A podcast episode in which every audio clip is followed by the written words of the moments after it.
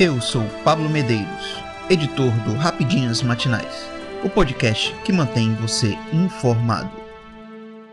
São Paulo empata o segundo jogo em casa e leva a Copa do Brasil pela primeira vez. O São Paulo Futebol Clube vence pela primeira vez a Copa do Brasil em casa, no estádio do Morumbi, após empatar com o clube de regatas Flamengo em 1 vezes 1.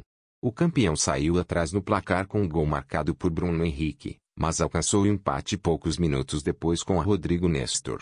Como havia vencido o primeiro jogo por 1 vezes 0, o empate foi o suficiente para garantir o título. Trata-se do título de maior expressão do time tricolor desde o tri consecutivo do Campeonato Brasileiro de 2006 a 2008.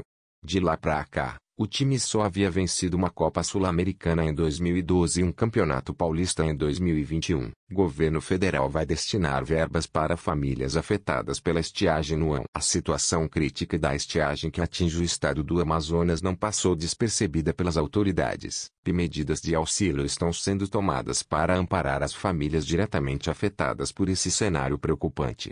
Atualmente, 13 municípios do estado encontram-se em situação de emergência devido à estiagem. O anúncio desse apoio veio diretamente do governador do Amazonas, Wilson Lima, nesse domingo, 24, após uma conversa com o presidente da República, Luiz Inácio Lula da Silva, e o senador Omar Aziz. Conversei com o presidente Lula, juntamente com Omar Aziz, para tratar sobre a estiagem no ano. O presidente se colocou à disposição e, na próxima terça, reuniremos no MIM dos transportes para alinhar as ações em apoio às pessoas que moram nos municípios afetados, afirmou Wilson Lima. Entre as medidas anunciadas estão a prestação de apoio às famílias impactadas em áreas cruciais como saúde e fornecimento de água, bem como a distribuição de cestas básicas, kits de higiene pessoal, a oportunidade de renegociação de dívidas e o incentivo à produção ruralismo. Além do comunicado, o governador Lima informou que tomará medidas adicionais para abordar essa crise.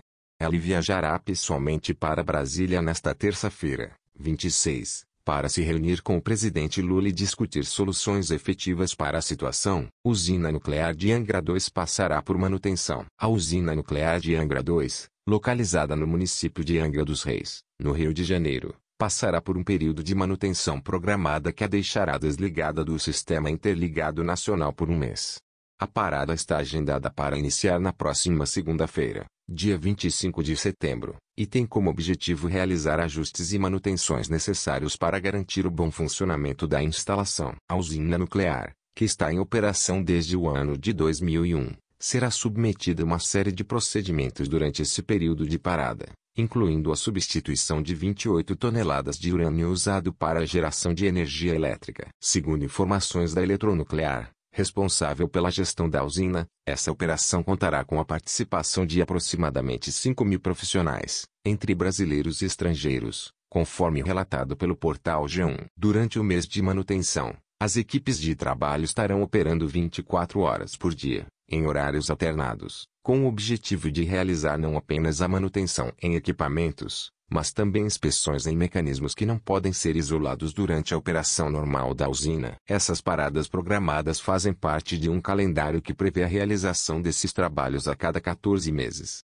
Todo o planejamento é feito com pelo menos um ano de antecedência e está alinhado com a vida útil do urânio utilizado no processo de geração de energia. A história da usina nuclear de Angra 2 remonta a 1981, quando teve início sua construção.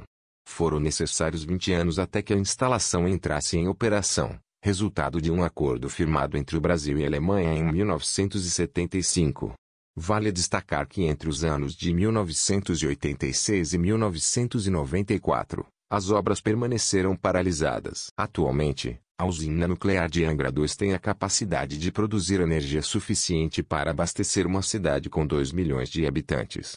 Além disso, desempenha um papel fundamental na transferência de tecnologia para o Brasil, contribuindo para o desenvolvimento tecnológico do país e o domínio sobre todas as etapas de fabricação do combustível nuclear. A usina faz parte de um complexo que contempla três usinas no total, sendo as outras duas a usina nuclear de Angra 1, que está em operação desde 1985, e a usina nuclear de Angra 3, que ainda está em fase de construção. Eu sou Pablo Medeiros e este foi o Rapidinhas Matinais, o podcast que deixa você informado. Até mais.